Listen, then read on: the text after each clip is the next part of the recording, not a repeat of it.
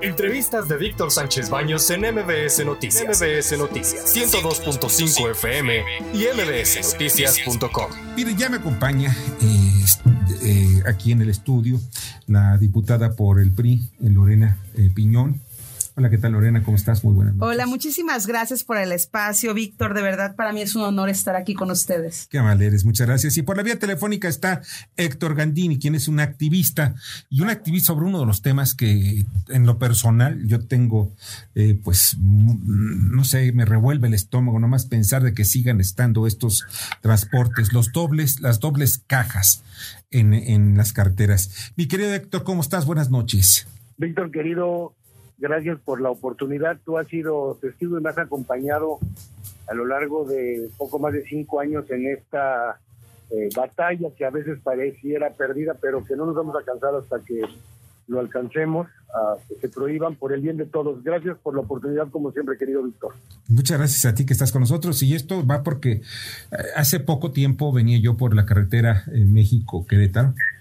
Vi que un camión de estos de doble remolque pues venía, no miento, porque si mi coche puede viajar a más de 250, quizás 3 kilómetros, este hombre venía como 150 kilómetros por hora. Doble, doble remolque. Llevaba, no llevaba ninguna insignia comercial, porque si no hubiera yo dicho ahorita en estos momentos que era de tal empresa. Pero sí vi que llegó eh, arriesgando a todos, todo mundo se hacía a un lado, porque nos da miedo nos da miedo perder la vida en manos de un irresponsable que no solamente es el trailero, sino es la empresa que los contrata. Eh, Lorena, tú también sufriste pérdidas, una pérdida irreparable, precisamente un accidente de estos camiones, de estos transportes. ¿Qué fue lo que pasó y cómo lo, tú lo estás enfrentando? Bueno, eh, lo que a mí me pasó, saludo primero que nada a mi querido Héctor Gandini, te mando un fuerte abrazo. Eh, decirte que eh, si efectivamente hace seis años el papá de mi hijo eh, murió desgraciadamente en un accidente, bueno, lo mataron por una imprudencia, así, un doble remolque. Él, él, viajaba de, de Veracruz hacia Jalapa, iba a visitarnos y bueno, yo tenía que ir al otro día, entonces este, él trabajaba en Veracruz, yo en Jalapa, entonces eh, ya no llegó. Porque desgraciadamente se atravesó un, un tráiler eh, que cuando se baja el señor este, obviamente bajó, huyó y todo, ¿no? Y desgraciadamente cuando se le pregunta por qué lo había hecho, eh, él pues nada más se limitó a contestar que porque venía drogado, venía alcoholizado, porque son muchísimas horas de trabajo que ellos tienen y pues sin ninguna seguridad ni nada.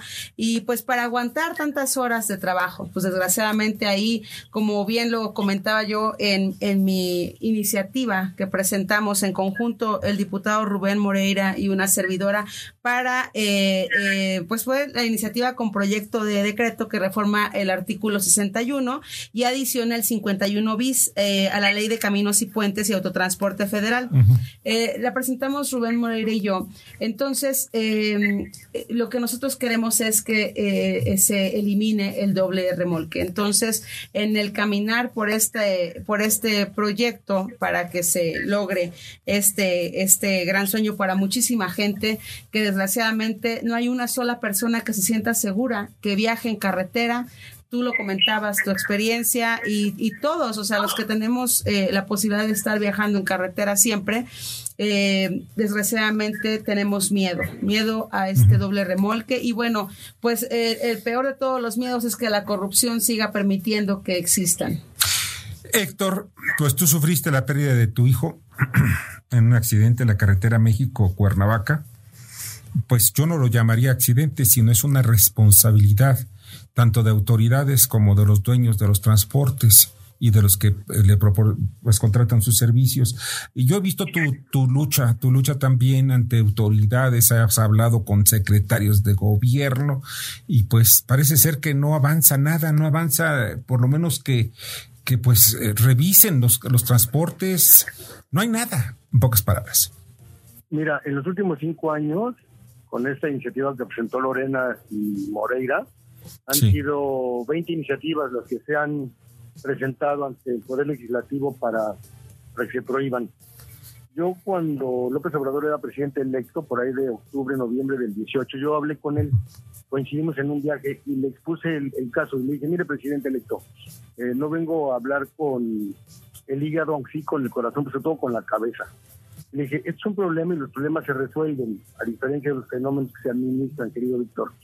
Eh, han costado alrededor de mil muertes al año en promedio, eh, accidentes en carretera y en algunas eh, vías que están en ciudades, avenidas y calles, los hemos visto en la Ciudad de México, circulando por Avenida Reforma, por el periférico, en fin.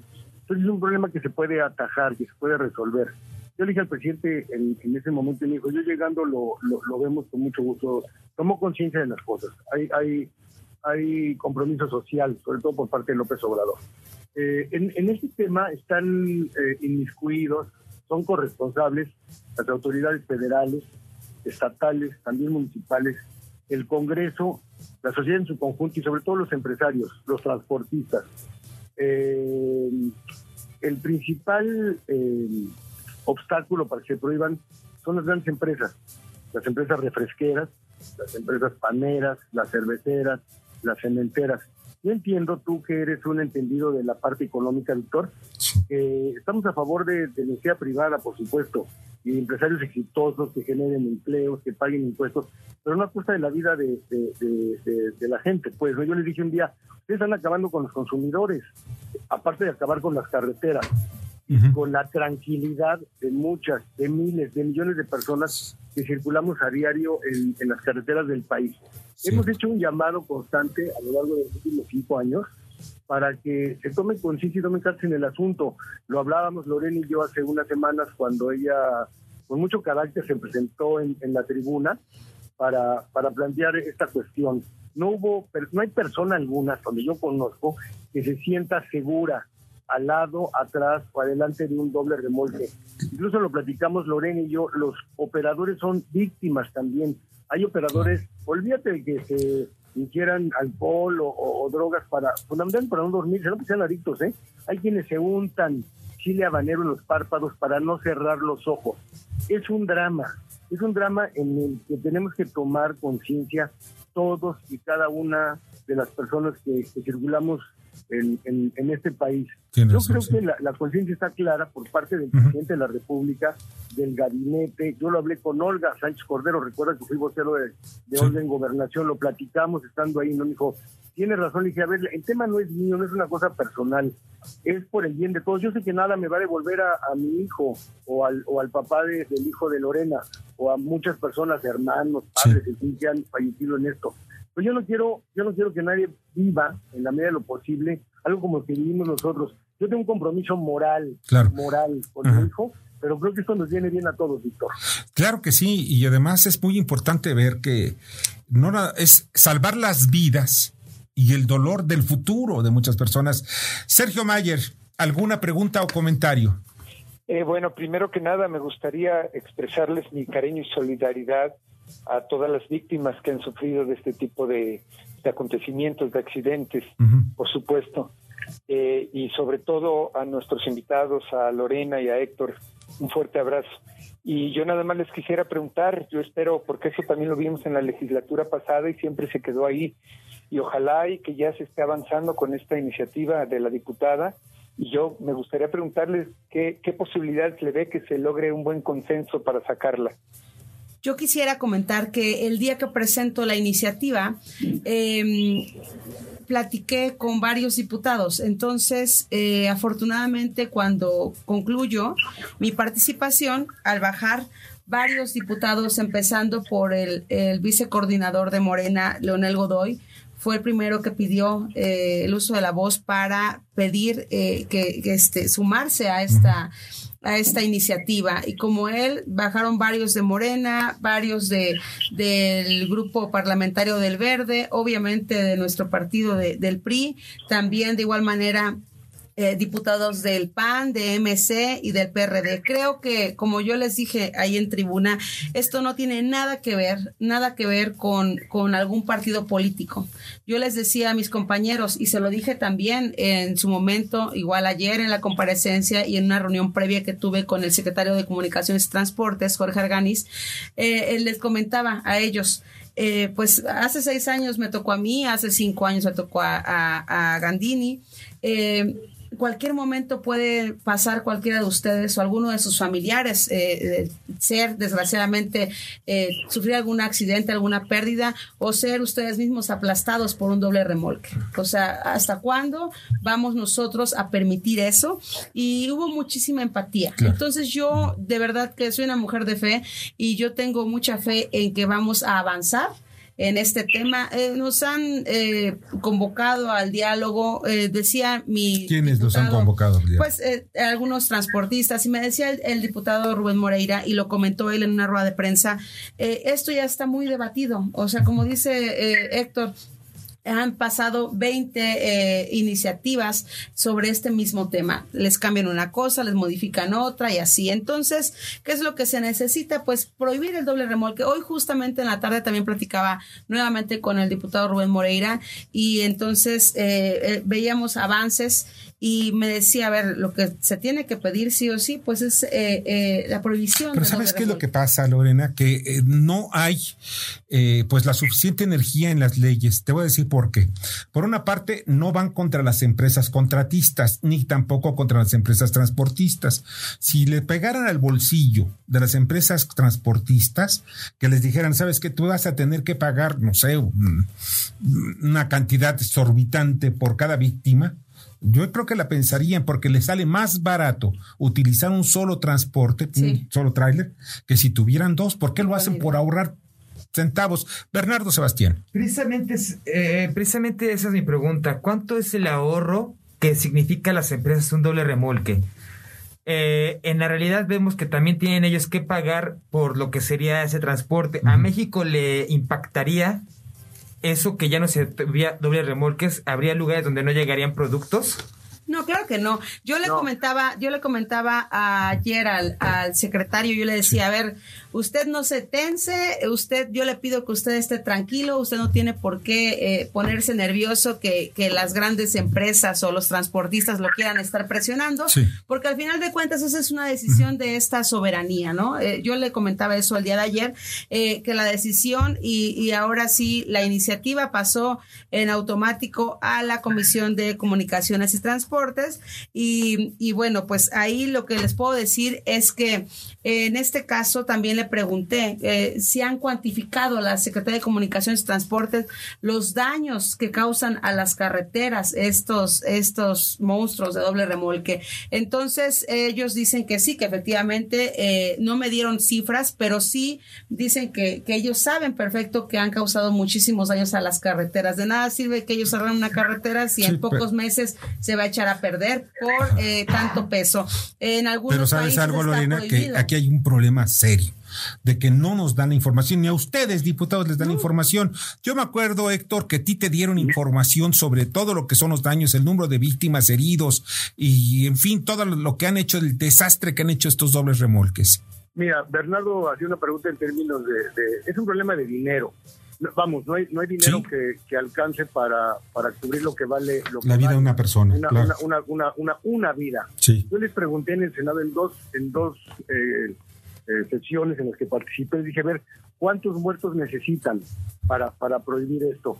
No hay una no hay una, un dato exacto en, en SCT, cuántos dobles remolques hay. El parque de trailers hace cinco años rondaba sobre los 700 mil trailers. Ellos dijeron, yo recuerdo perfecto, que el 8%, los 80 mil eran dobles remolques. Y dije, eso es absoluta, absoluta mentira, por una razón, Víctor, auditorio, porque los dobles remolques se arman o se desarman en dos horas. El dolly, que es la parte que, que, une a las dos cajas, tú las, las bajas y las, las, y las armas no hay no hay una no hay una no hay una base de datos que digan cuántos dollies hay. Si hay 60 mil eh, trailers dobles remolques serían 60 mil dollies Entonces, revisa Esparza, que en paz descanse, lo digo con toda honestidad, que en paz descanse, dijo, va a haber desabasto. Yo le dije, a ver, secretario, ¿desabasto de qué? Está en la canasta básica los refrescos, digo, yo sé que el refresco de sol es muy rico, o la cerveza, pues, ¿no? El cemento es necesario para la, para la infraestructura de este país.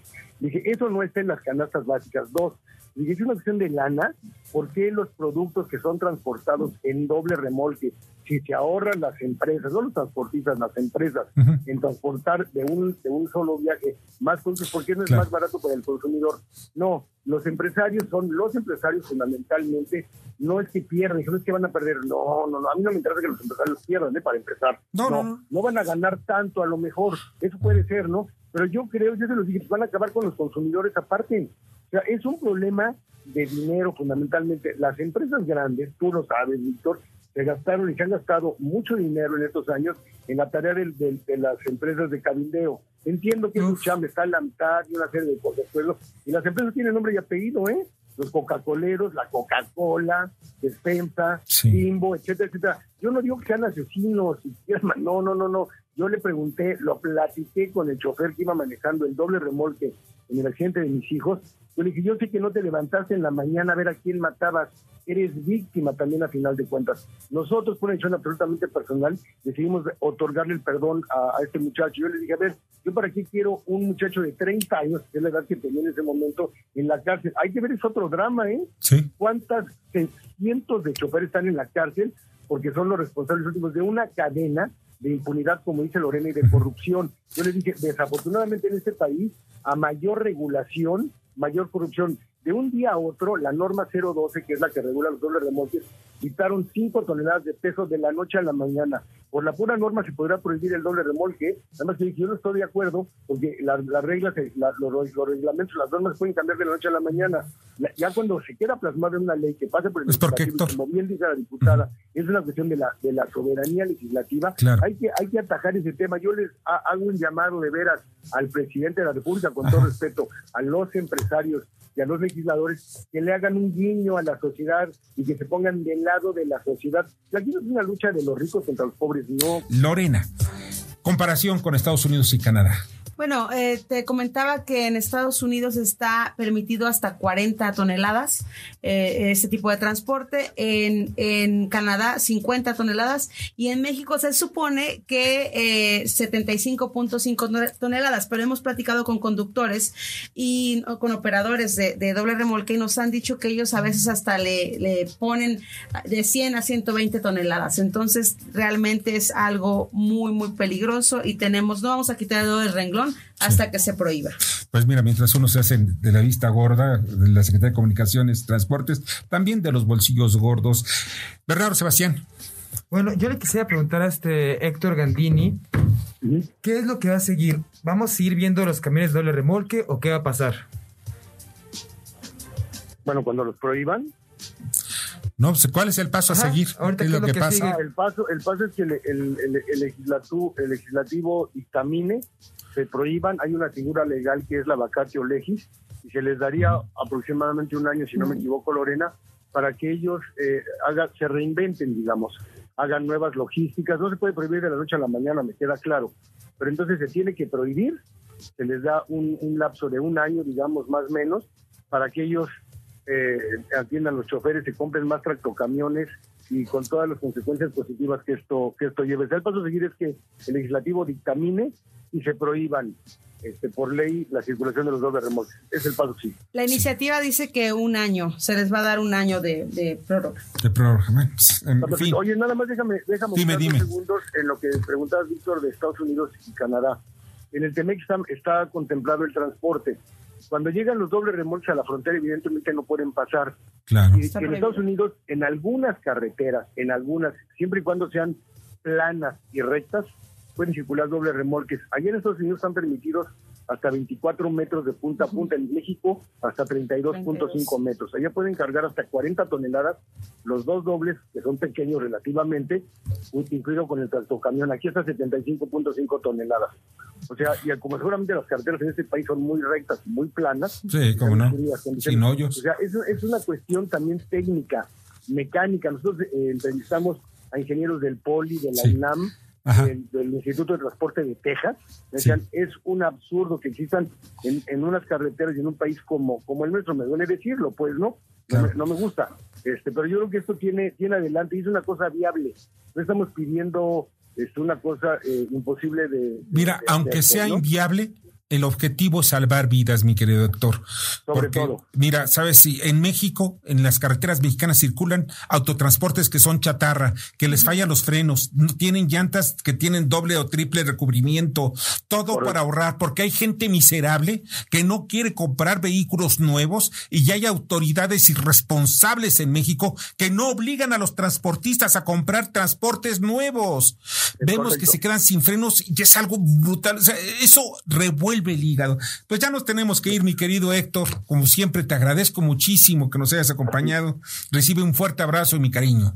Gracias y saludos a tu, y saludos a tu hijo, por favor. Claro que sí, de tu parte. Muchas gracias, Héctor Gandini. Y pues también muchas gracias, Lorena Piñón.